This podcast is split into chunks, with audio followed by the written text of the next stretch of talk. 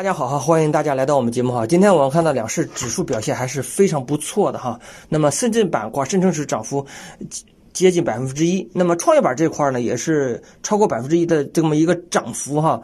当然了，北上资金这块呢还是一个持续净流入的。我们看到两市流入啊，也是接近六十多个亿，这也说明什么情况呢？说明整个市场的这个抄底资金还是非常的多的。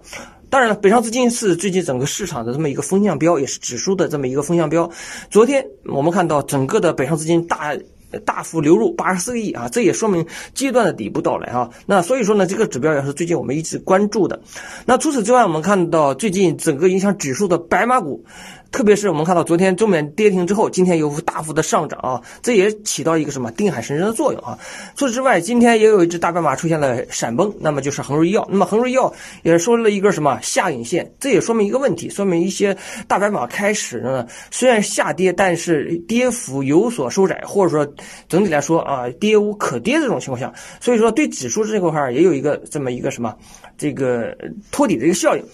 当然了，呃，板块方面呢，今天整个板块方面呢，其实啊，呃，比较的杂。比较杂，那么我们看到下跌的板块主要围绕着一些什么前期的一些热点板块啊，像电力啊，甚至像一些什么水产养殖啊这些板块。但是呢，这些板块总体来说是一些小盘股的聚集地，像包括钢铁，当然也有一些上涨的板块。上涨的板块呢，主要围绕着几条线儿。那么最重要的一条线就是什么？就是我们说的几个新能源汽车、刀片电池、特斯拉概念哈。当然，呃，为什么这块涨得比较好呢？主要因为整个的一季度和三月份整个的新能源汽车的销量也好，或者说什么这个市占率也好，都出现了大规模的上升，同比环比都是大规模的上升。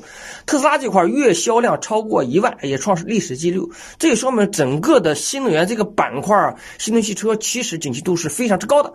那除此之外呢，我们也看到昨天一些什么板块出现了超跌之后一些反弹，包括什么？包括我们所说的免税啊，包括我们所说的一些什么旅游概念啊，像宋城演艺啊、中缅都出现反弹，大幅反弹。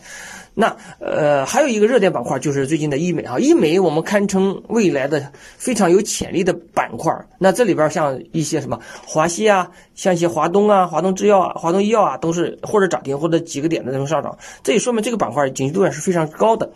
那除此之外呢，也有些呃白马股出出现了抄底的反弹哈，抄底反弹。总体来说，整个市场格局啊，还是一个什么多头比较占优。当然，我觉得今天的其他时间呢，大家还是可以围绕着一些热点来进行。热点呢，就是什么或者景气程度比较高的，你比如说我们说的所说的新能源汽车，比如说 MLCC，甚至比如我说说的什么一些什么医美这些行业，大家都可以关注。另外呢，这个业绩超预期的板块呢，或者业绩预增的板块呢，我觉得大家可以继续关注啊。那么大跌之后，呃，这些业绩超预期的股票。